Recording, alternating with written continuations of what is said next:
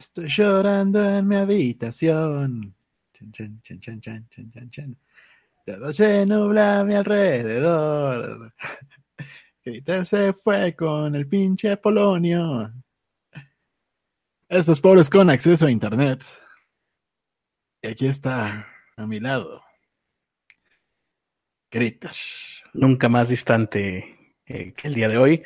No, entiendo cómo es que tienes la referencia de esa canción, si creo que es incluso previa a que yo naciera, pero eh, como ya lo am, advertía Ernesto de la Vega, que es el que acaba de presentar el show, yo, Carlos Arispi, un servidor, y el día de hoy estamos celebrando sin él el cumpleaños de Alonso. No me acuerdo cómo quiere que se llame su apellido. Bueno, Alonso Polonio. Ustedes lo pueden ver aquí, un sentido homenaje en vida que le estamos haciendo a nuestro querido Alonso, que el día de hoy me visitó en, en persona, por cierto. No, no te había dicho a Ernesto, pero, pero no es lo que parece. No me visitó para... Aprovechas que salgo a trabajar y a tu casa. vino hasta acá, hasta mi casa, para felicitarme por su cumpleaños. El, Alonso cumpleaños el día de hoy, 10 de abril. Si ustedes quieren ir a sus redes sociales, no sé cuáles son, pero búsquenlas y si las encuentran, pueden ir y darle una felicitación, decirle felicidades uh, por tus 37 años. A ver si este año, si sales del closet, pinche maricón. De parte del critter, le ponen ahí. Eh, y sí, vino y me trajo pastel de cumpleaños por su cumpleaños también, como, como suele suceder casi siempre. Eh, cuando el cumpleaños, él eh, me da un regalo por su cumpleaños. Es una tradición que tenemos todos los años. No sé ustedes cómo los traten sus amigos. No A mí me tratan así. No, no tengo ese tipo de amigos que te festejan en su No cumpleaños. tienes amigos tan enfermizos. No, pero pues ahí está nuestro querido Alonso Salazar Hernández Polonio. 37 largos años. Siete generaciones han pasado desde que él empezó a vivir en este mundo. Felicidades, Alonso.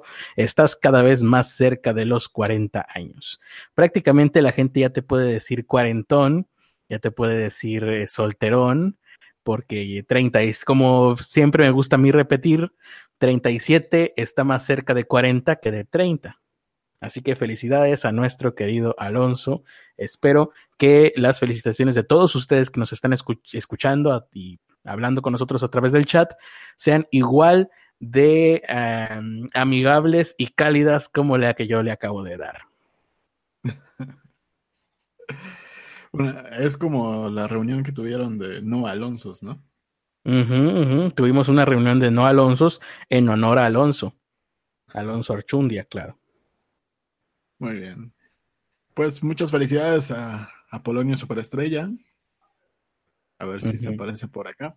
Me gusta, me gusta esa contracción que, que, has hecho en el título de este podcast de Apolonio, porque bueno, Alonso se llama Polonio nada más, pero la A de Alonso, entonces Apolonio me parece adecuado. Estoy no. seguro, estoy completamente seguro de que él le va a cagar, lo cual lo hace todavía más, más agradable para nosotros. A mí me dijeron que era Polonio. Así que viene del dios Apolo y se chinga. Uh -huh. Vamos a saludar a la gente del chat de ese fulano, como a El God, Juanjo García, Biomont 054, Francisco Apango, Víctor Peralta, Teresa Martínez, Marlen, Israel Zul, Hans Rocha, Al Alberto Cosio, Raúl Zancar, Lam Recon, José Morales, Stephanie, Corvus Universo y Mente en Cama. Y bueno, pues antes de continuar con todas estas felicitaciones, alegrías, algarabías que le estamos dando a nuestro querido Alonso el día de hoy por ser su 37 aniversario, se dice difícil, pero es muchísimo tiempo. Vamos a poner el reloj de la responsabilidad, la alarma de la responsabilidad en este momento. Seguramente no estás preparado, Ernesto, así que la pongo yo justamente ahora. Listo. Ah, sí, la tienes por ahí. Bueno, la mía va a sonar antes. Uh, entonces, ¿en qué estaba? A ver qué pasó aquí. Bueno, espero que la webcam siga funcionando. porque quién sabe qué acaba de suceder. Vamos a ver qué nos dice la gente. Ya les, ya les dimos la, ya les saludamos. Eh, el día de hoy pues está dedicado a Alonso, así que digan ustedes si son hashtag Team Alonso. Es la única opción que tienen el día de hoy. Me imagino que todos serán Team Alonso. No, mm. ¿Team Apolonio o Team Polonio? Mm, sí, es legítimo, sí. Team Apolonio o Team Polonio, ¿cuál suena mejor? Y a lo mejor lo convencemos de que a partir de ahora ese sea su nickname. Eh, creo que Alonso ha tenido más nicknames que, que, que troll de Oscar González Loyo, pero, pero bueno, ahí está. Uno más para nuestro querido Alonso. Teresa Martínez Tima Alonso. Está bien. Eh, más comentarios por ahí. A mí se me acaba de sacar el chat. José, Morales dice que le regalaron su pack. Que le dice, me regaló su pack. Supongo que se refiere a Alonso. Ah, mm. ¿Con qué anda regalando el pack? Eh? Stephanie eh, pregunta dónde hace llegar las felicitaciones a Alonso. Pues a las redes sociales de Alonso. No, no me las sé. ¿Qué clase de amigo sería si me las supiera? No, no porque amigos no lo sabemos. Las, cambia cada rato. También es eso. No tiene muchas. Eh. Creo que lo que más utiliza es Instagram. Eh, y creo que su Instagram es Alonso no sé qué. O su blog que ocupaba como Twitter cuando, cuando lo conocí. Uh God dice que fue por su regarrote con el critter. Ojalá pudiera. Digo, no, nada, nada. Alberto mm. Cosío dice felicidades, amor verdadero del maestro. Krilfonso Forever. De ese fulano dice, ya pueden empezar, ya acabó Forasteros. ¿A, poco hoy es martes? Sí. No, mira, cómo pasa el tiempo cuando uno está en cama. Cuando se divierte. Mm. Eh, hablen del Zuck. Zuckerberg. Ah, pues Zuckerberg, listo. Hemos hablado de Zuckerberg. Pues, ¿sí hablamos de eso o no? No, pues lo tocaremos en las notas, las cuales eh, ya empezaremos en este momento. ¿Sí? Sí. Empezamos con las notas. ¿Quién empieza? ¿Tú o yo? El que tenga el teléfono más a la mano. Pues Facebook va. pues Zuckerberg, eh, el día de hoy se presentó ante el Senado y dijo, perdón, sí, la cagué, lo siento, lo siento una vez más y otra vez, perdón. Y ya, lo, vimos ahí con su, con su cara de sufrimiento y se convirtió en un meme de Facebook. Pueden disfrutar de ese meme o del GIF en los comentarios de GIFs. Lo único que salió, lo único que salió a partir de esto, bueno, ahí salieron varios puntos, pero esos creo que mejor los tocas tú, si vas a hablar de eso. Pues no mucho, lo, que más trascendió de Zuckerberg eh, haciendo esta comparecencia fue que todo el mundo opinó al respecto. Algunos incluso llegaron a, sacar el meme de que no era Zuckerberg, en realidad era un robot que había mandado en su lugar. Y hay una imagen muy curiosa que no sé qué tan real sea, donde aparece Zuckerberg como si estuviese Em, hipnotizado, o sea, sí se ve que Zuckerberg tiene un grado importante de autismo, eh, como mucha gente que está en esos puestos o que ha logrado ese tipo de cosas.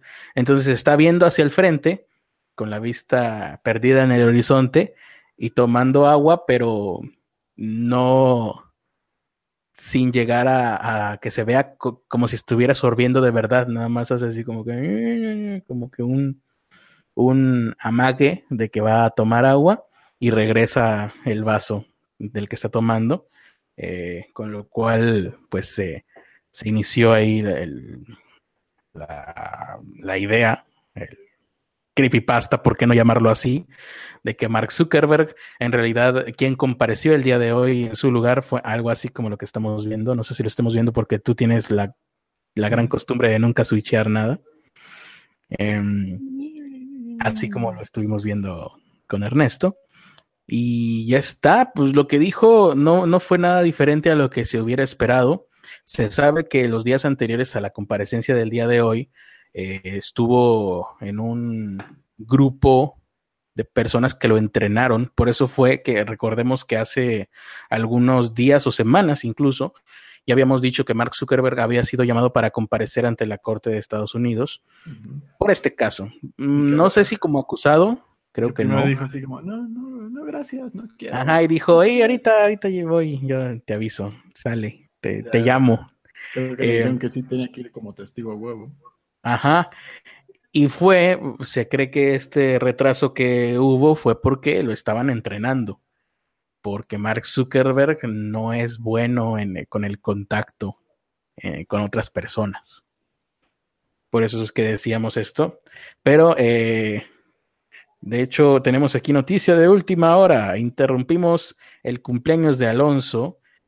Alonso deja de cumplir temporalmente años en este momento porque hay un tiroteo en, un centro comercial de Estados Unidos en Los Ángeles. Al parecer no hay ninguna víctima por lo que veo aquí. Y el sospechoso del tiroteo ya fue herido por la policía. Veo aquí algunas tiendas de, del centro comercial que son incluso las tiendas favoritas de Alonso para comprar ropa, lo cual de cierta manera se relaciona con el tema que estamos. Todo tiene que ver con todo. Aquí este podcast es el podcast más orgánico que ustedes pueden escuchar. Mm, el sospechoso fue herido, pero no se sabe en qué condiciones se encuentra. Se desconocen las razones por las que abrió fuego en este centro comercial. Esto pasó hace como una hora más o menos, incluso menos. Mm, además de las detonaciones, se escucharon gritos de las personas. Ya hay videos que se están compartiendo en las redes sociales. Según la NBC, eh, lo que sucedió fue que un oficial de la policía disparó contra un hombre que estaba armado con un cuchillo. Ah, ya actualizaron la información. No fue un atacante con pistola, fue un atacante con cuchillo.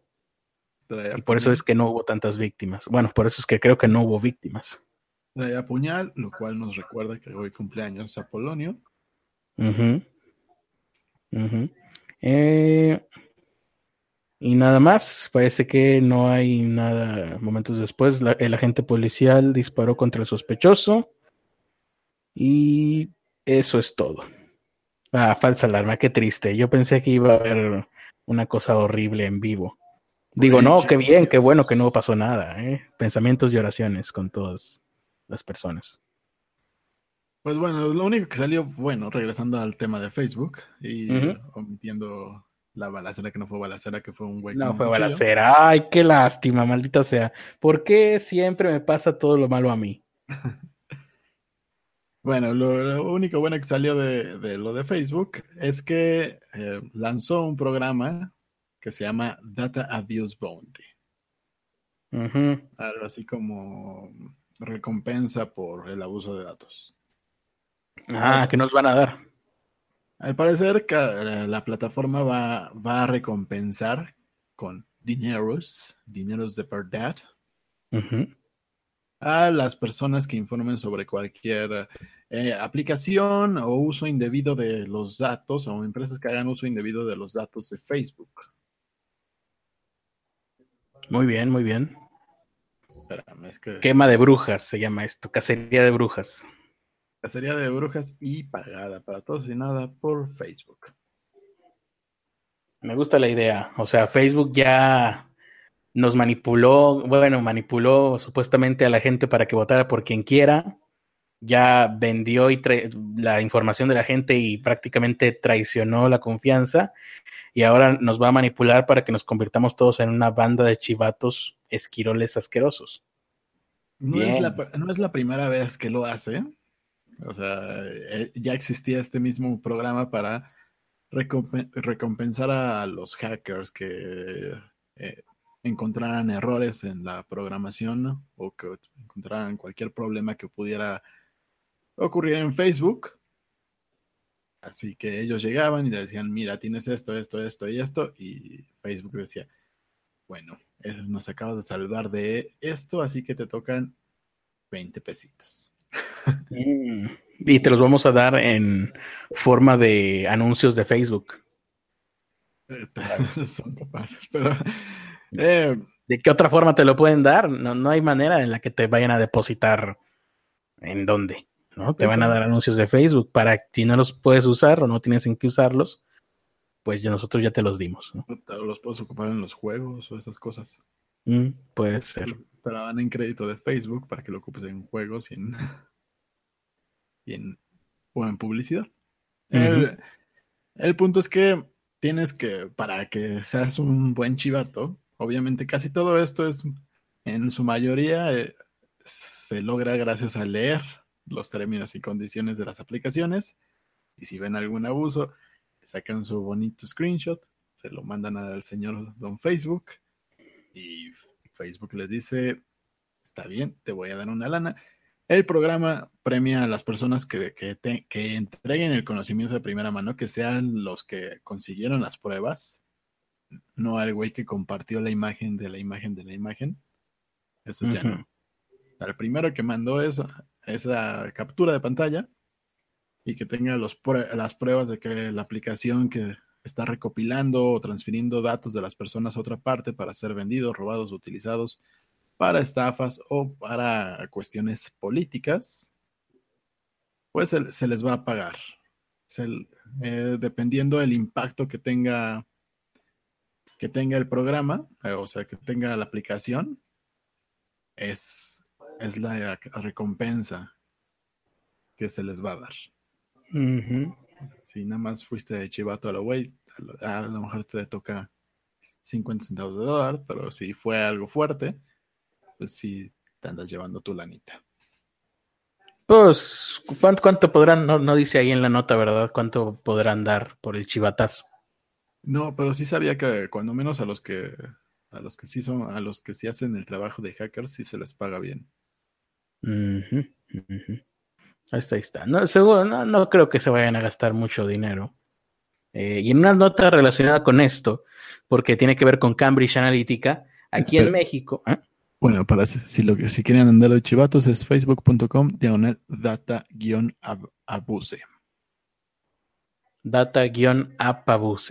Data-abuse. Ok, abuse. ¿Ah? Abuse. Eh, data-abuse. Ajá. Ah, ok. Data-abuse. Ahí está no lo van a ocupar, yo se los aseguro. Pero bueno, una nota relacionada porque tiene que ver con Cambridge Analytica. Aquí en México ya están investigando vínculos de empresas con el caso de Cambridge Analytica, ya lo habíamos dicho. Cambridge sí estuvo en México, por lo menos operó, si no es que sigue operando bajo otro nombre, no lo sabemos, apoyando a algún candidato, tampoco lo sabemos, MEADE, pero... Eh, está investigándolo el Instituto Nacional de Transparencia y Acceso a la Información y Protección de Datos Personales, el INAI, que en mi época era IFAI, pero, pero creo que le cambiaron nombre. Lo hicieron nacional. ¿Ah? Lo hicieron nacional. Sí. Eh, y dieron un comunicado el día de ayer eh, que van a hacer una investigación de oficio, que investigación de oficio significa investigación aunque nadie esté denunciando nada, mm, y van a determinar la existencia de vinculaciones entre empresas mexicanas y esta Cambridge Analytica, que no sé si todavía sigue existiendo, mm, va a analizar, escuchen esto, indicios y elementos técnicos de empresas mexicanas del doctor Chunga que podrían guardar relación con la aplicación pig.gi, que es una aplicación que ya les habíamos mencionado también, eh, que da acceso a Internet a personas en lugares marginales, por lo que veo. Eh, o sea, mi colonia, la colonia donde vive Ernesto. No nos ha llegado nada, por cierto. ¿A ti te llegó algo de pig.gi? Creo que nos están. Nos están eh, segregando por alguna razón a nosotros.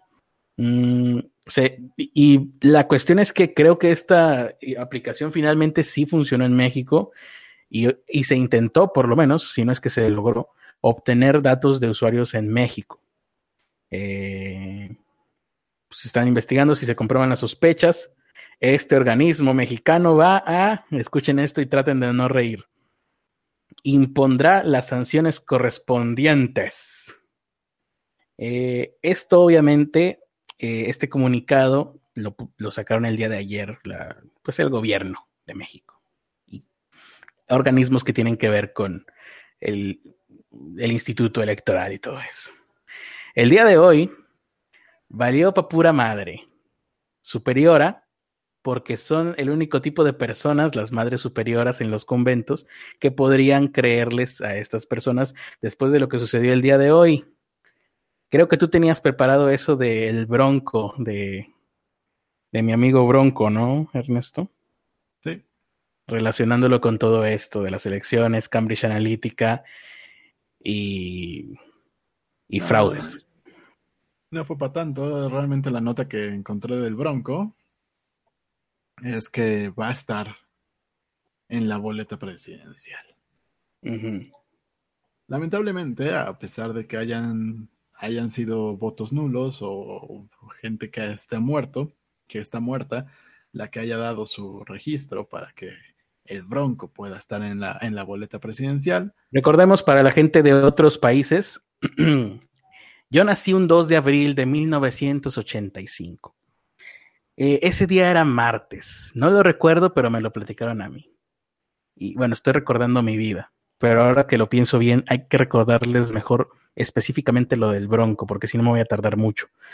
Eh, este cuate, el Bronco, gobernador de Nuevo León, qué orgulloso me siento. No, no siento vergüenza casi. Eh, era gobernador de Nuevo León, candidato independiente. Supuestamente nosotros lo elegimos y le dijimos, sí señor, queremos que usted sea durante los próximos seis años nuestro gobernador. Lo que él hace es eh, irse a mitad de su gobernatura para buscar la presidencia, candidatura a la presidencia, nuevamente por parte de Independiente, sin partido político, PRI, sin partido político.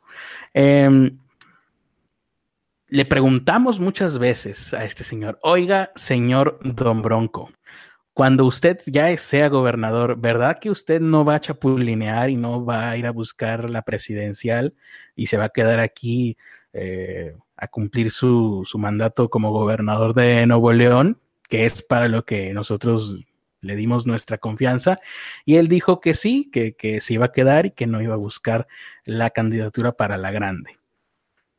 Acto seguido buscó la candidatura para la grande y para esto necesitaba juntar firmas, muchas firmas. Y bueno, aquí en Nuevo León durante varios meses estuvimos sufriendo el embate del spam del Bronco para conseguir sus dichosas firmas. Ah, dicen que hubo desfalco, o sea, que se utilizaron recursos del gobierno de Nuevo León para juntar estas firmas en ese aspecto yo estoy tranquilo porque por lo menos a mi casa jamás vino nadie a pedirme una firma ni a mi familia. Aún así, tengo la triste certeza de que seguramente nuestras firmas estarán ahí en el listado del Bronco, pero bueno, eso ya queda a su conciencia.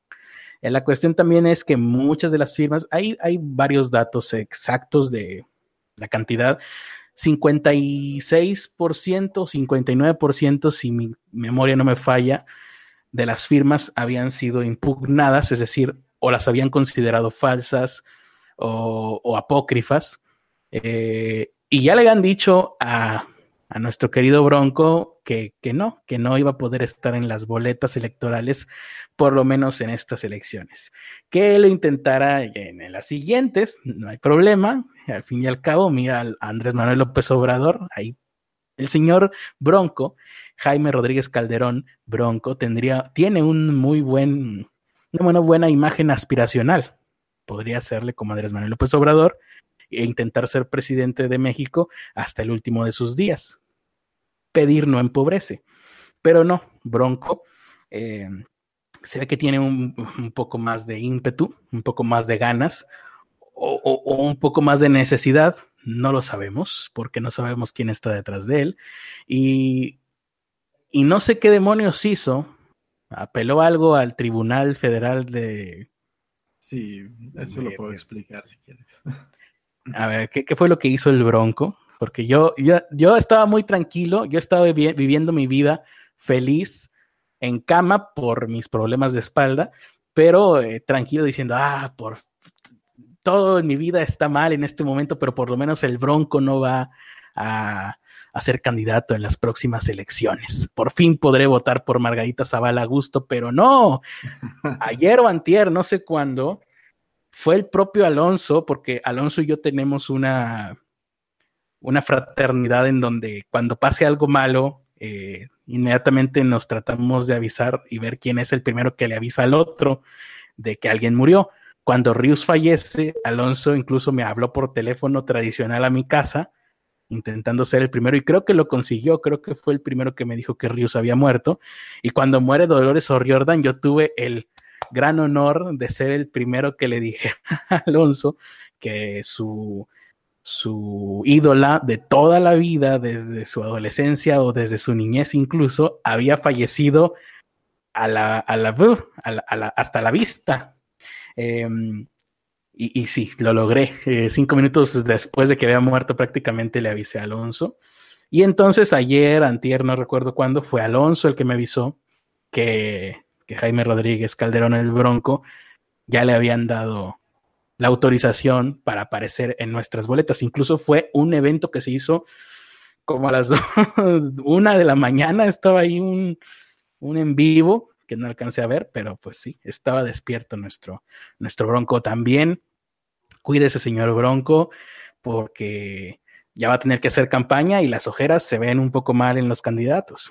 Ah, y sobre todo porque ahora que va a estar en campaña preelectoral, eh, todo lo que, todas las imágenes que usted le van a grabar ahora, si llegase a triunfar, que lo dudamos mucho, pero si llegase a triunfar, se las van a estar recordando los próximos seis años, esas imágenes, todo lo que diga, se lo van a estar recordando. Pero bueno, yo tengo esa duda. ¿Cómo fue que hizo el truco de magia nuestro querido Bronco Poco Perfield para poder aparecer en las, en las uh, próximas elecciones como candidato independiente? Es, independiente. Parte de, es parte de un agujero legal. Afortunadamente mm. para Jaime Eliodoro Rodríguez Calderón, el Bronco, ¿Cómo? ¿Jaime qué? Eliodoro. Se llama Eliodoro. Con razón, es como Alonso que nunca quiso que dijéramos que se llamaba Polonio. o, o, yo que me llamo Arturo. o Ernesto que se llama, ya se me olvidó. Qué bueno. Pero, pero, sí estaba como para, quiero que lo sepa la gente que nos está escuchando. Ernesto tiene otro nombre, un segundo nombre, que no recuerdo cuál es, pero sí estaba como para extorsionarlo. Así que investiguenlo. es un primer nombre, de hecho. Imagínense bueno. qué tan mal estará que decidió ponerse su segundo nombre como principal. Pero bueno, Jaime Eleodoro Rodríguez Calderón, el Bronco, afortunadamente para él, lamentable para toda, todos los demás mexicanos, seres humanos en general, pues aprovechó un vacío legal y este vacío es la no retroactividad de la ley. Eso quiere decir que si hacen algún cambio en la ley y este te afecta, pero tú habías hecho un trámite antes, pues no, no aplica para ti, porque tú lo, lo empezaste a hacer antes. Uh -huh. ¿Y ya? Eh, eh, ¿Es todo? Es algo, es algo complicado, eh, no aplica en todas las cuestiones como en impuestos. Ah, ya dice pero, pero en este caso sí. Y en este caso, cuando hicieron pues las reglas que tenían que cumplir contra, con el tribunal electoral, pues pusieron, nosotros queremos que haya tantas firmas. Uh -huh. Nada más. O sea, pusieron sus reglas de qué era lo que se necesitaban. Uh -huh.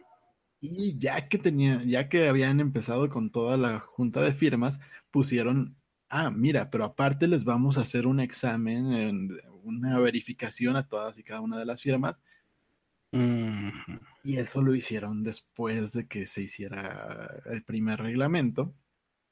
Así que, pues como el Bronco ya estaba registrado eh, con el primer reglamento, básicamente ese es el que se le tiene que aplicar. Pues sí, de hecho hace, hace sentido. Uh -huh.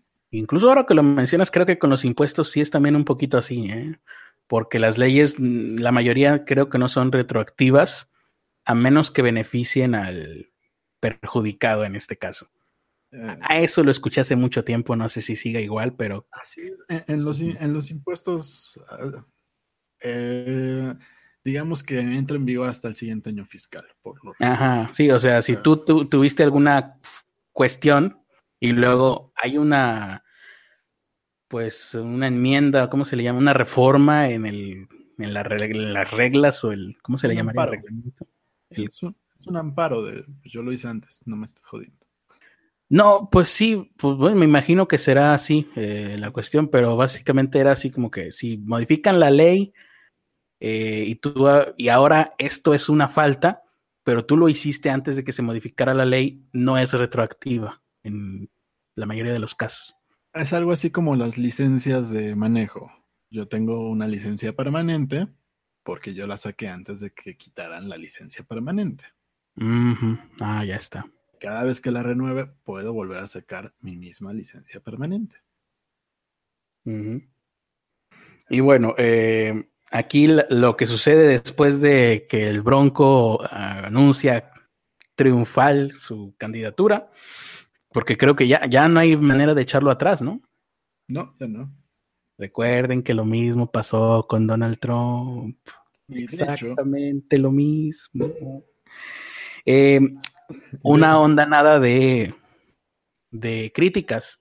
Por ejemplo, si uno busca rápidamente aquí en Bronco, en noticias, pues lo que sale es eh, Andrés Manuel eh, criticando la candidatura del Bronco, los millennials quejándose del Bronco, odio de repudio al Bronco, eh, publicó proceso hace cinco horas, y sobre todo al fallo del Tribunal Electoral. Por eso les decía yo que hace unos, hace unos momentos cuando hablábamos de lo de Cambridge Analytica, que ya estamos investigando y investigaremos hasta las últimas consecuencias.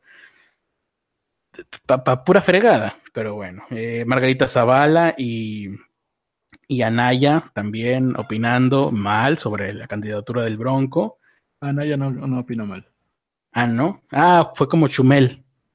Pues nada, dijo así, pues eh, este, el tribunal lo aceptó, tenemos que acatar lo que digo. Y ya.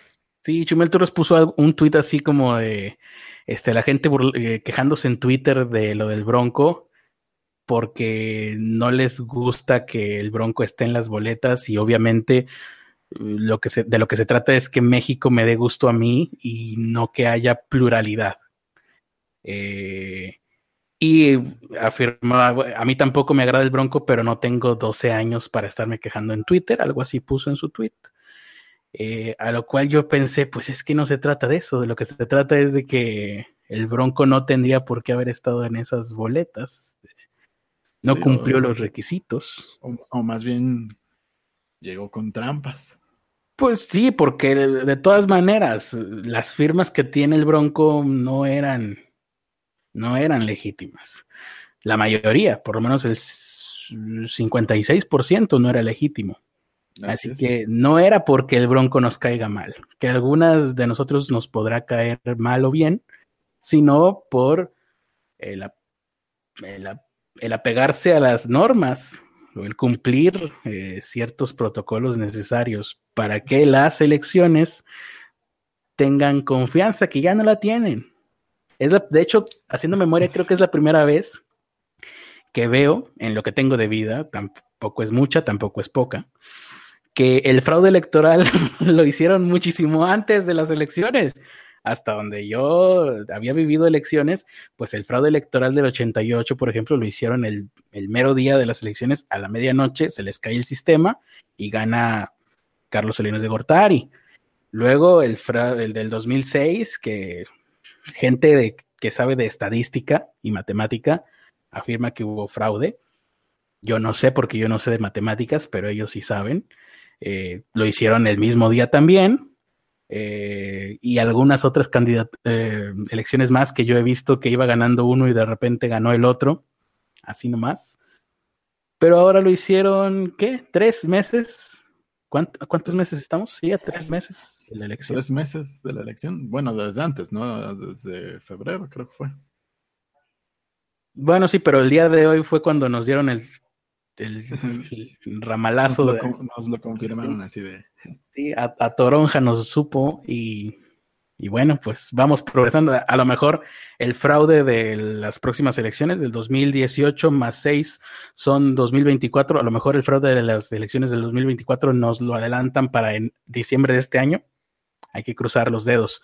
Eh, esto, esto aparte siente el precedente de que a final de cuentas las reglas las pusieron antes. O sea, a final de cuentas se aplica lo mismo de la retroactividad para Rios Peter y va a presentar su, amparo también. Kumamoto también aquí está quejándose, que no sé nada de Kumamoto, pero lo ubico por su apellido. Mm, y ya está. básicamente ahorita todo el mundo, el, villano del momento es Jaime Rodríguez Calderón. Kumamoto bebé. Mejor él se hubiera postulado. te diré. Tampoco los, los, quién sabe, no sé. Demasiado joven, ¿no? O sea, no iba a ganar, obviamente. No, no iba a ganar y pues, también lo, han inutilizado mucho en la Cámara. De hecho, Anaya también yo lo veo muy joven. No, ese ya tiene sus añitos, ¿no? Como para ganar, digamos. Como, como sí como para que se lo tome en serio Estados Unidos, que es básicamente el que importa. Entonces ahí está. Eso fue. Vamos a ver qué nos dice la gente acerca de este tema apasionante de. It's insulting. Em, Stephanie dice que ella también leyó el tweet de Chumel y que de nuevo demostraba que es un pendejazo. es, más o menos. A partir de que se pone Chumi bebé, en su nickname de Twitter. Mm, ya no, no me puede caer bien una persona que se pone chum bebé junto con su apodo. de hecho, es, es que es muy incómodo porque hay un tipo en el radio que se llama Sergio Zurita, que, que yo antes me caía bien, pero de un tiempo para acá creo que creo que empeoró su, su estado mental eh, y, ya no cae tan bien como caía en el año 2003. Y a veces, de vez en cuando, menciona a Chumel Torres, pero siempre que lo hace, lo hace con su apodo de Twitter, Chumi Bebé. Y es me da mucho cringe escuchar el nombre de Chumi Bebé de, en voz de un tipo de 45 años refiriéndose a otro güey diciendo cosas así como, ay, pues a mí me cae muy bien Chumi, bebé, Y yo, ah", y quito el video. Un tipo de 45 años refiriéndose a otro tipo de 37 años. 45 o más. ¿Cuántos tiene Chumel Torres, por cierto? Pues, tiene más que yo, ¿no? La última vez que revisé tenía 7 más que yo, 37 años. Ojo, ok. Pues sí, no, y Sergio Zurita pues tendrá otro, 45 mínimo, no sé, a lo mejor más. Muy bien. Eh, no tiene nivel. ¿Qué? qué? Chumel es el broso millennial. Oye, es verdad, Beto H. Podría ser. Muy cierto. Mm, Chumel es poco evolucionado. ya están aquí echando jiribilla. ¿Quién sabe por qué están diciendo jiribilla? Si aquí en mi, en mi, en mi habitación no hay nada que, que remita a eso. Hetzi Antonio dice. Hetzi Antonio dice, Critter, me dijeron que algunos estiramientos podrían servirte para tu espalda, que van a preguntar por ejercicios que puedas hacer. No, pues si, si algo he estado haciendo estas últimas semanas es estirarme, porque no puedo hacer ninguna otra cosa en mi cama. Joe Sujix dice, esos güeyes de Margot son bien vendepatrias. Sí, eh, pues es que también no hay mucho que defender, la verdad. Mm, Jonathan González dice que pensó que era Joaquín López Dóriga. No. Aquí dicen que te pongas a nadar. Bueno, ah, muy bien. por otro lado, por Facebook. que, nades para que ayude a tu espalda. Vamos a ver más comentarios, a ver si dicen algo sobre... Stephanie dice, ningún candidato tiene posibilidad, se reduce a Anaya y AMLO. Pues, ¿Quién sabe? Yo lo veo como que entre AMLO y, ¿Cómo se llama este otro el que parece Alf? Myth. Myth, Meade. Han dicho que Meade es el que tiene el apoyo de Estados Unidos y básicamente eso es lo que define las elecciones en México siempre, desde tiempos de Plutarco Elías Calles hasta la fecha. Entonces, quién sabe. Dice Beto González que Ernesto se llama Pánfilo. Pánfilo Ernesto, ¿qué tal suena? No. Mm, Teodoro. O sea, aquí están diciendo los nombres de las ardillitas, ¿no? Sí. Pero las de, no, no las de, de Chipmunks, sino las ardillitas de Lalo Guerrero. Aquí preguntan mm. si tus hernias son de disco, de disco lumbar. No les he preguntado. Pero si fueran hernias, creo que serían de disco. Dice, Kumamoto no cumple con la edad para ser presidenciable, pero está participando como candidato para diputete federal. Ah, y ya, vamos.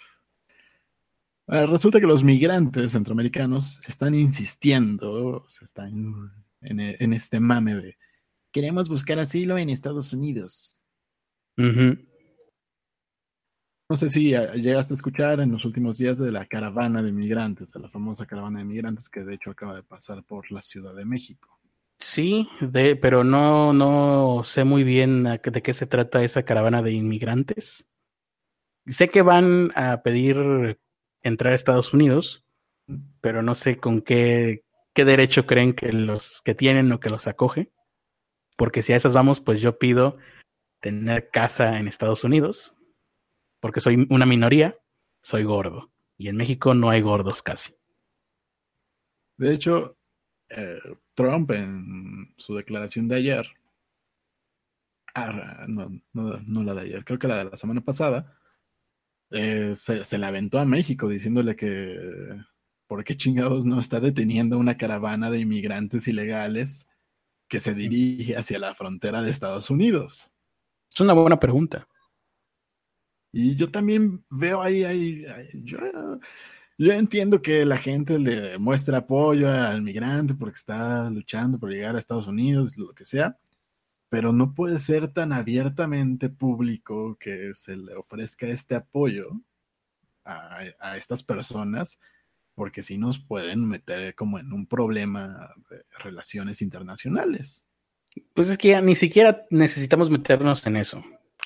La gente le muestra apoyo a los migrantes dos días, tres días, una semana, pero ahí te encargo cuando debas tener a 50 migrantes en tus instalaciones, o no sé en dónde puedan estar, cuando no vayan a poder pasar a Estados Unidos y se van a quedar en la frontera, se van a quedar en alguna ciudad fronteriza y alguien no se va a tener que hacer cargo de ellos o se van a quedar ahí.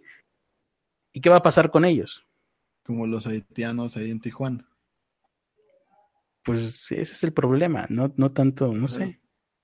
Pues al final está muy bien apoyar a los inmigrantes, pero ¿cómo? No, a final de cuentas tenemos también nosotros nuestras propias leyes migratorias y no, no deberían ni siquiera de por qué estar aquí adentro sin ser deportados. O sea, si entraron de una manera ilegal, tienen que irse. A final de cuentas, si no traen pasaporte, si no traen papeles, pues mi vida con, con, toda, con toda lástima, pero aquí no te puedo estar recibiendo. Ya tenemos bastantitos problemas con los nuestros. Y eso es lo que sucede también en Estados Unidos. Eso es, lo, es el trato que reciben, o reciben los inmigrantes mexicanos y también ese es un problema que nosotros tenemos. Imagínate si nos regresan a todos los inmigrantes de una sola entrega. Ah, pues creo que la, la, gran bronca es que los, la mayoría de los inmigrantes son, son de diferentes países, pero como para los estadounidenses todos los latinos son mexicanos, pues nos van a regresar aquí a toda la bola de Latinoamérica. Sí, hace poco hubo una redada supuestamente la más grande en 10 años o algo así. Y pues la mayoría eran mexicanos y ¿qué va a pasar con esas personas? Aquí, aquí están comentando que algunos se están quedando para buscar mejores condiciones de vida aquí en México. y, me, y, me ha toca, y, me ha tocado verlo. Simplemente hoy en, el metro fácil me encontré a unos cinco. Cinco personas de Latinoamérica que están ahí pidiendo dinero. O sea, creo que alguna vez lo comentamos en el otro podcast. Cuando pasó lo de Argentina, o sea, la mayoría de los argentinos jamás los vi pidiendo un solo peso llegaron a México, sí, quién sabe si lo hicieron de manera legal, legal o ilegal, pero casi todos los veía trabajando en obras o en restaurantes o en un montón de, en un montón de lugares. O sea, estaban chambeando. Si, están trabajando, ni cómo, ni qué decirles. Pues, También es que es más fácil conseguir trabajo si eres blanco y de ojo azul que si eres un indocumentado. No todos los argentinos son blancos de ojos azules. Pues no, pero pues tienen cuerpo y trabajan en algún lugar donde se necesita cuerpo y ya está. Pero bueno, el punto es que si vienen a trabajar, pues, para que trabajen, ¿no? O sea, para todo hay. Pues, pero, si están ahí pidiendo, si, los están viendo en los camiones, en el metro, en la calle, que están ahí, ¿cómo, cómo le dicen a esto cuando te llegan en la calle así de un baro? Pues amedrentando gente. Pues sí molestando gente. Sí, alguna vez, alguna vez también estaba hablando con, con una amiga que se llama Liz y estaba comentándome pues, que está toda la magia colombiana también ahí aquí en, el centro de la República, que están ahí extorsionando, que están ahí sacándole dinero a todos. Sí, y luego se quedan con nuestros trabajos y Creo que lo de los trabajos es menos porque hay que hacer a México great again. Vamos a hacer nuestras gorras de Make México Great Again. Creo que hasta eso la parte de los trabajos es, lo de menos, porque al final de cuentas tampoco es como si fuera el super trabajo eh, estar en México, ¿no? O sea, bueno, ahorita no, pero cuando te manden a los varios miles de inmigrantes, a lo mejor sí vamos a empezar a decir, estos nuestros trabajos tan grandiosos que teníamos antes de cajeros en Aurrera. pero pues... Aquí están diciendo Ernest Trump, pues no. yo vamos a yo no tengo problema en que, en que la gente trabaje. Yo tengo vamos a terminar tragando, como país nos vamos a terminar tragando nuestras palabras. Van a ver, de mí se es lógico. nuevo Hitler a huevo. Es lógico, o sea, es lo mismo que pasa, es lo mismo que sucede o que ha sucedido siempre en México, cuando hay ambulantes, gente vendiendo en puestos en las calles, en las banquetas. Toda la gente que los que los defiende, que déjenlos trabajar, que están trabajando honradamente, son personas que no tienen que vivir ahí donde están los puesteros o que no tienen que usar las banquetas que están tapando los puesteros, o que, en fin, es eso siempre, es muy, es muy fácil defender a la distancia. Sí, porque no están afuera de su casa, ¿no? Porque no le están tapando la entrada, porque no, porque no les quitan, por ejemplo, ah, por aquí cerca, muy cerca del metro, tan cerca de aquí, pero afuera de, afuera de un metro muy conocido, cerca del aeropuerto, están todos los ambulantes. Si tú pasas ahí en la noche, se pueden esconder muy fácilmente 20 rateros. ¿Por qué? Porque están ahí los puestos, porque no, las cámaras no alcanzan a ver gracias a eso, porque la, iluminación solo está la de los pocos puestos que dejaron su foco ahí. Y no los pueden quitar. Pues sí, sí, acá también suceden cosas así. Se hacen focos ahí de donde pueden haber crímenes y cosas así. Se, se, cambia el... Pues más bien donde ya hay crímenes, porque ni siquiera es pueden, ya hay crímenes. Pero la gente si intentan quitarlos, no, porque les quitan su fuente de trabajo. La gente que no vive ahí ya, ya llevan muchísimos años, muchísimos años ahí, ya pudieron haber juntado para poner un local bien. Mm, pues sí, o no, o no, pero pues eso no importa. que no puedas hacerlo en la vida, pues no, no significa o no es em, excusa para que lo hagas, hagas ciertas cosas que no, que molestan a otras personas o, o que por lo menos están por, por normas están prohibidas. Sí. Ya, ahora sí ya me sentí como Héctor Martínez Serrano. A ver cómo está esto. Desaparece en los Alpes. Otra información, cambiando en otro orden de ideas. En este episodio tan dinámico que tenemos el día de hoy, desapareció en los Alpes un magnate alemán que seguramente estaba haciéndole al mamador, porque aquí veo que tiene 58 años, entonces, ¿qué andaba haciendo en los Alpes? Vamos a ver. Mm, es un apasionado por el esquí, a los 58 años, señor. Eh, es la ventaja de ser multimillonario. Seguramente tiene rodillas y cadera de acero. Em, mm, no se presentó, tenía una reunión el sábado a las 4 en Suiza y no se presentó. No lo encuentran desde la mañana del sábado. La última señal que dio su teléfono celular se registró el sábado mismo por la tarde. Entonces está perdido desde entonces que estaba haciendo esquí, me imagino. Mm, el problema, o la, razón por la cual aparece en los portales de noticias es que este cuate, de apellido Jaub, es uno de los, eh, bueno, es el cuate y su familia es una de las familias más ricas del mundo. Eh, y la familia está financiando la búsqueda, o sea, lo están buscando en grande, mm, con mucho dinero. Le hace con mucho dinero. El director de los servicios de rescate en Italia dijo que los fondos no sirven de mucho porque hay malas condiciones climatológicas mm, y es muy arriesgado la búsqueda que estarían tratando de hacer. Mm, el hermano de los, de los empleados de este cuate, o sea, el hermano de este cuate le mandó a los empleados de este cuate que está perdido una carta donde dice que la familia no ha perdido las esperanzas, pero por lo que veo las autoridades de rescate sí. Es un esquiador montañista con mucha experiencia, eh, así que confían en que de alguna manera esté pudiendo sobrevivir. Mm, aquí mencionan algunos de sus comercios, pero ninguno de ellos es, se me hace conocido.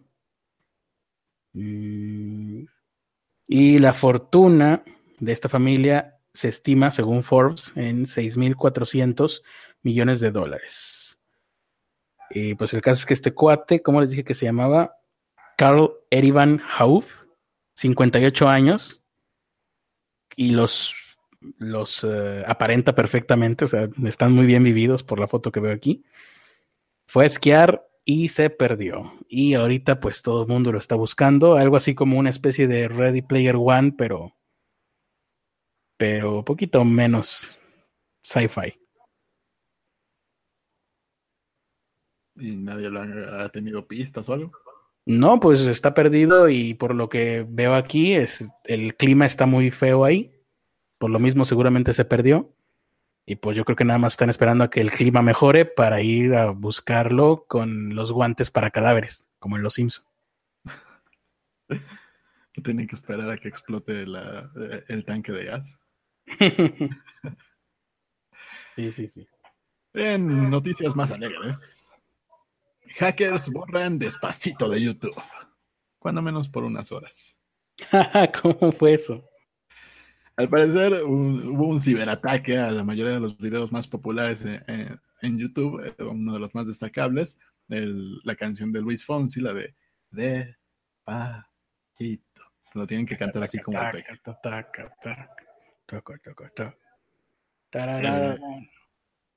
No sé cómo se baila.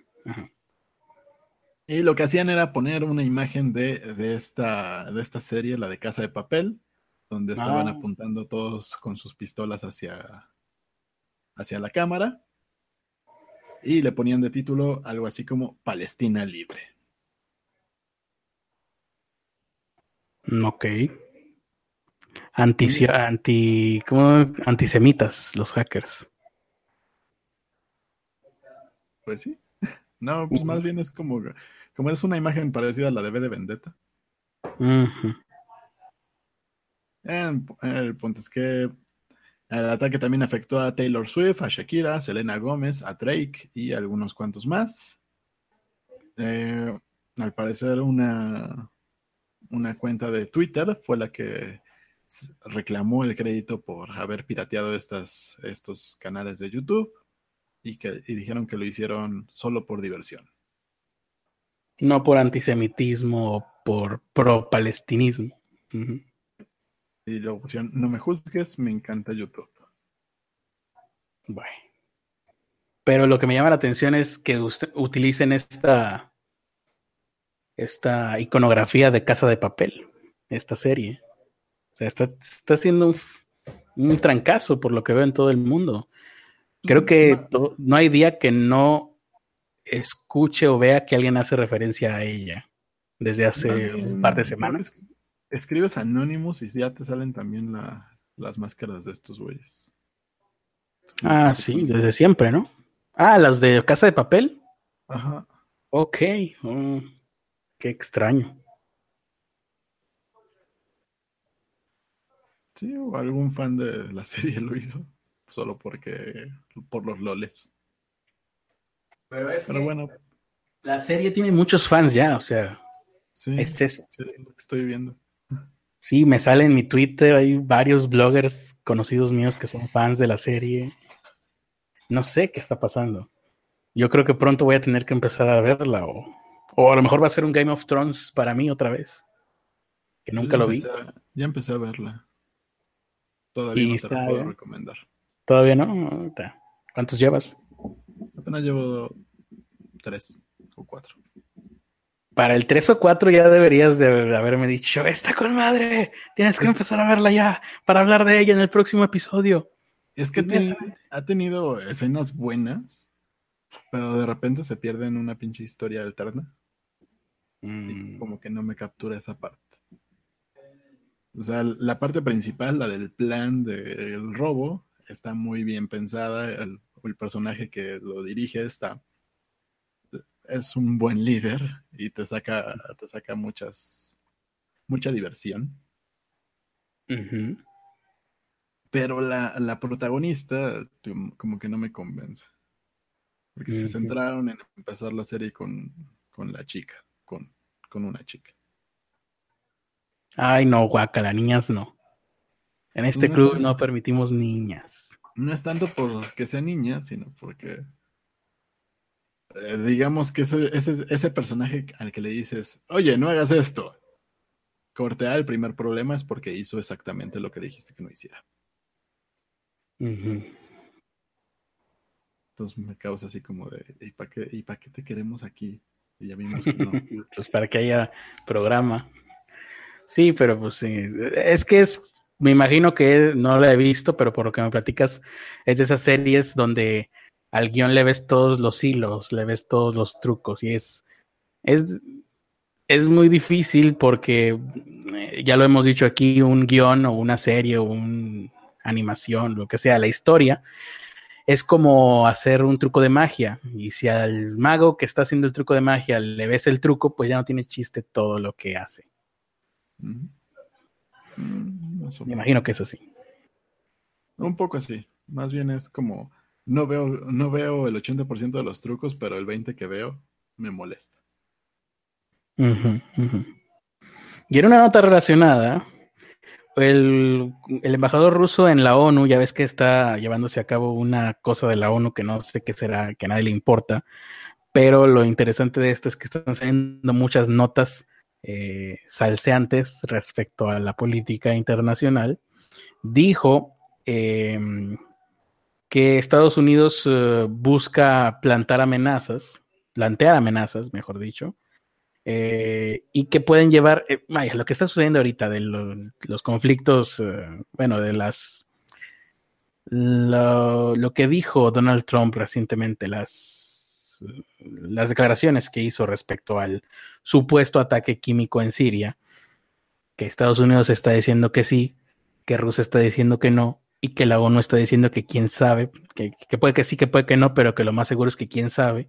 Entonces, el embajador ruso ahí en la, en la ONU dijo esto, que las acciones de Estados Unidos parafraseándolo un poquito, eh, podrían llevar al mundo a acontecimientos muy graves y tristes. Mm, y dice, sigue diciendo, ustedes dicen que somos muy buenos jugando juegos. esto respecto a lo que dijeron sobre Rusia. No estoy seguro, pero sé que ustedes son muy buenos en las amenazas. Chan, chan, chan. Sas, culebra. Eh, las amenazas se están proclamando ahora contra Siria. Deben de ser extremadamente inquietantes para todos nosotros. O sea, para nosotros que estamos aquí en el podcast.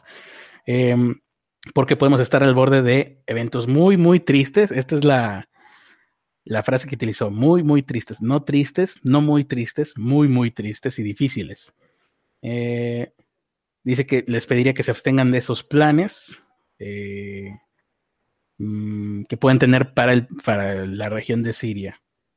Así que sí, según la opinión de este diplomático ruso, es hora de que entremos en pánico todos. Fue algo así como de Ah, sí, sí. Ustedes son malos, por favor, no lo hagan. Eh, pues ya hay suficientes cosas como para preocuparnos, pero ya tenemos una más. ¿No necesitábamos una más? Mm. Nunca la necesitamos y de todas formas llegan. Ahí está. El caso es que estamos al borde de una guerra otra vez. Nunca dejamos de estar al borde de una guerra. ¿No? O de una crisis. O estar en crisis. Y bueno, para alegrar un poco los corazones. De, Por fin, estuve esperando este momento todo el episodio. De las personas que nos ven. Una vez más, la infancia regresa a nosotros. ¿Ustedes, querían madurar? Pues no. Goku no los dejó. Goku no les permitió que maduraran. ¿Ustedes quieren madurar ahora? Ya se acabó la temporada de Dragon Ball Super. ¿Es un buen momento para madurar? Pues no. Viene Toy Story 4. ¿No habían dicho que ya no, ya no iba a haber Toy Story 4 o algo así? Pues al parecer eh, te mintieron, Carlos. O sea, el hecho de que John Lasseter, creador de Toy Story, haya sido acusado de acoso sexual, no impidió que tengamos Toy Story 4. No importa, no importa. Al final de cuentas, acosó a, a pequeños juguetes. Ah, bueno, menos mal. Fue un rozón de piel. Fue un rozón de piel nada más. no. Entonces, Toy Story 4, ¿qué más? Pues no sé si va a estar ese señor, la verdad. No, pues seguramente no, no, va a estar. Toy Story 4 se va a estrenar el día 21 de junio del año 2019. Así que. O sea que ya van a la mitad de la producción. ¿Tenían planes de madurar? No. Pixar dice, no, ustedes no, no lo van a hacer. Quiero que me sigan dando su dinero. Quiero que vayan y llenen la box office para que genere más de lo que logré recaudar en mi película anterior, que fueron 1.066 millones de dólares. Pero entonces eso significa que ya está a mitad de producción. Sí. De hecho, ah, no. Pensé que era un video, pero no, es nada más una imagen eh, como hecha con post-its. Ah, ok. Poniendo el número 4. Pues ya van más de 20 años, de, van como que 24 años, ¿no? Que se estrenó Toy Story, la primera. A ver, habrá que ver, la única razón por la cual me gustaría ver ese Toy Story 4 es para compararlo con el primero y, y ver cuánto ha avanzado el estado del arte desde entonces.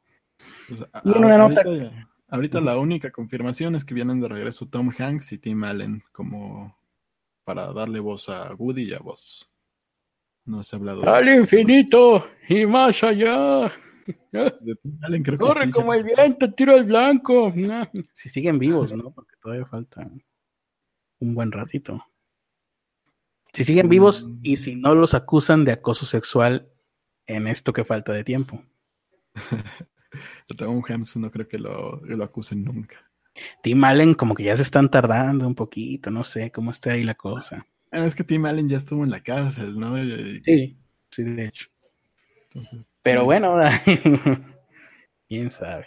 Y en una nota relacionada con esto, un hombre sufrió estuvo a punto de morir por comer chiles picantes. Ven esta. Digo, no, no, no es necesario hacer el nexo.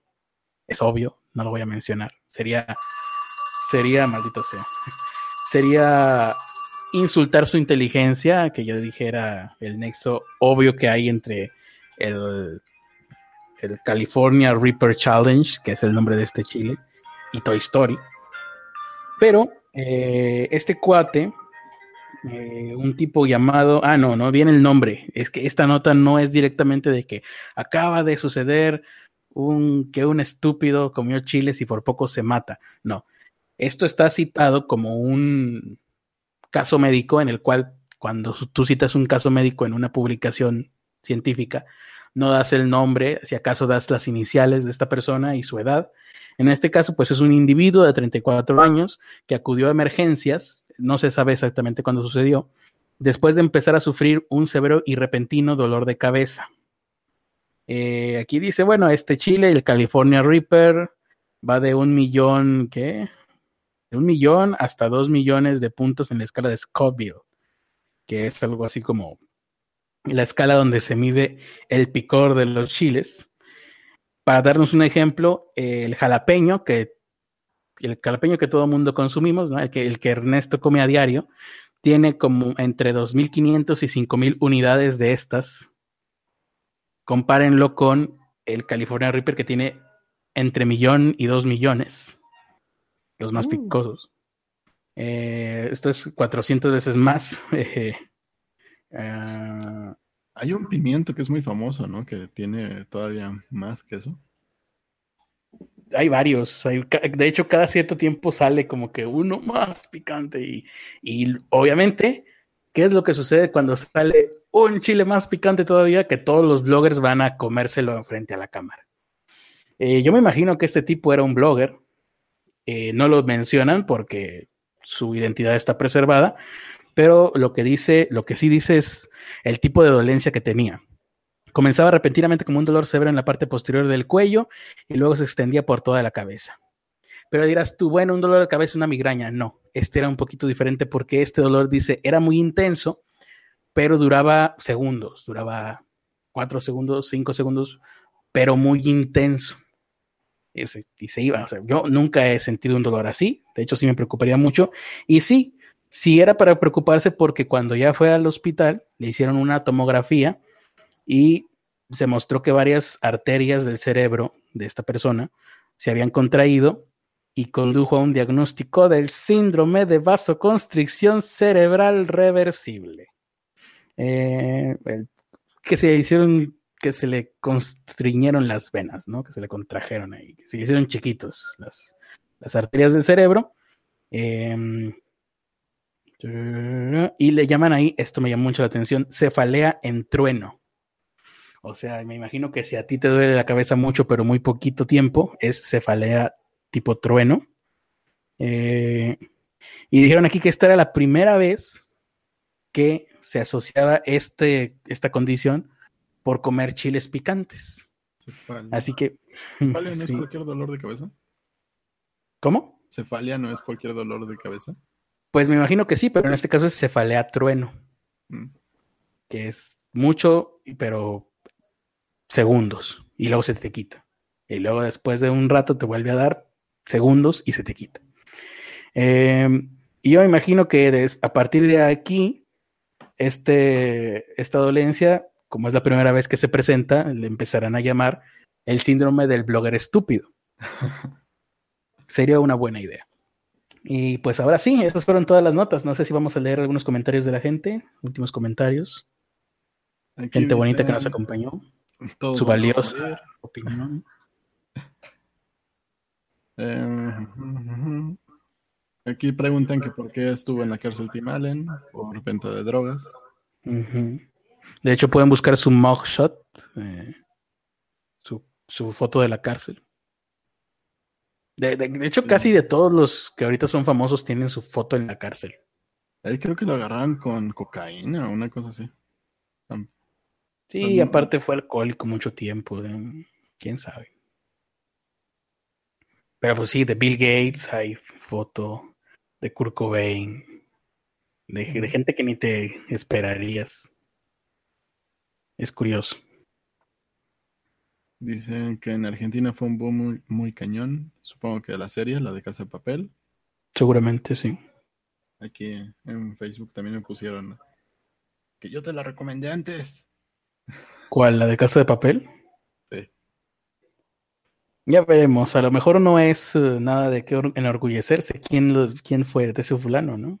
¿O quién me no, no, a mí. Esta Liz me dijo, yo te la recomendé antes. Termina ah, ok. No, no quiero que nadie más me hable de amor. Ya me cansé. Todos esos trucos ya me los sé. Eh, dice Leonathan González. No, no entiendo a qué viene esa referencia. Pues del amor que nos tenemos tú y yo, supongo, ¿no? Ah, por supuesto. claro. Están diciendo que, que está chafa la de, la de saca de papel. Dice Beto H. Es que la casa de papel tiene elementos multimedia y transmedia, ¿no? Seguramente tienen a una directora de contenidos de multimedia y transmedia. Por eso será tan exitosa. Guionista y todo eso. Sí. La, está Leonathan González, dice, la que está con madre es Midnight Dinner Tokyo Stories. No la he visto. Yo tampoco. ¿No es el título de un libro de Haruki Murakami? Suena como eso. Eh, aquí pusieron algo de que lo del John John Lasseter es real. Claro que es real. que tiene un desmadre de dinero, que, que mejor contraten un escort y que dejen de acosar a sus empleadas. Qué pendejos arruinando sus carreras. Es lo que yo siempre he dicho y no entiendo por qué no sucede así. Sí, no, de hecho fue un broncón porque peligró el estreno de Coco, acuérdense. Oh, sí, es cierto. Beto H dice, ¿por qué siempre que alguien hace algo estúpido se asume que sea blogger? No, en este caso es por lo del challenge, porque yo he visto a una gran cantidad de bloggers comiendo chiles frente a la cámara. eso que YouTube ya... estás viendo exvideos. y eso que YouTube ya restringió mucho sus, sus reglamentos. ¿Para cuándo mi foto? Pues no, no.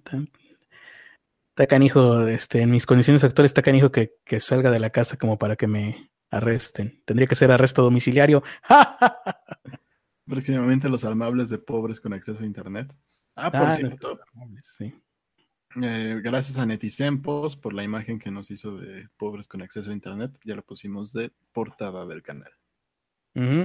Algún día empezaremos a mostrarles a ustedes las cosas que él nos ha. Las cosas que él crea, iba a decir las cosas que él nos hace, pero esas no se las vamos a mostrar, no hay videos de eso. Pero lo que él crea, las imágenes y los memes, se los mostraremos. No se los mostramos hoy porque ya me puse la pijama. Y ya es hora de ir terminando con esta transmisión, este episodio el día de hoy de Pobres con Acceso a Internet. Muchas oh, gracias. Casi, se me olvida. Hay algo muy importante que tenemos que hacer. ¿Qué tenemos que hacer? Pero fuera de cámara, ¿no? ¿O qué? Ah, antes de irnos de, la cámara tenemos que dar un dato de, Evangelion, si no... ¿De Evan qué? ¿Qué es eso, Evangelion? Nunca he escuchado nada con ese nombre. A, matar gente en YouTube.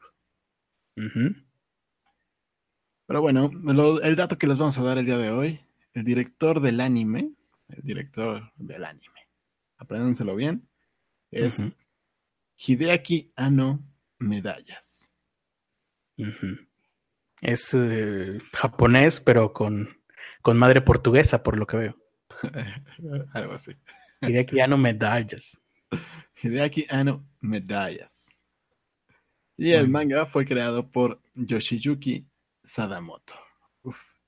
Son dos datos, seguramente para ustedes va a ser muy difícil procesar tanta información, pero espero que los, aprendan muy bien. Es la ventaja del video. Los usen en la vida.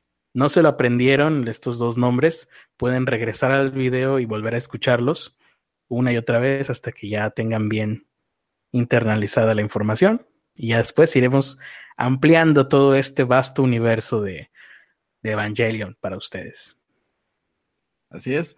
Ya Eh, últimas palabras, Carlos. Pues muchas gracias por habernos escuchado y una vez más felicidades a Alonso, que aquí se los muestro un poco más de cerca para que lo vean. Ahí está. Cuando piensen en amor, piensen en Alonso. Feliz cumpleaños, 37 años y los dos que te faltan, ¿eh? Todo lo que te falta por vivir. Dos añotes de vida que te faltan, Alonso. Felicidades. Amo su inocencia, 37 años. Amo sus errores, 37 años. Y bueno, si quieren agregarnos en nuestras redes sociales, es arroba carlosarispo85, arroba eh, Ernesto de la Vega. Y en YouTube es Carlos 85 Carlos Arispe Live, Ernesto de la Vega. Y búsquenos también en Facebook, estamos con los mismos malditos dos nombres. Exacto, y también están mis redes sociales. Mi, en pueden buscar en mi Instagram donde me llamo.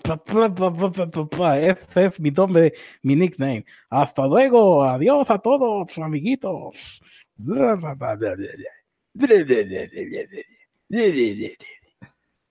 Y bueno, para terminar esto, siempre recuerden algo muy importante. Pene para todo.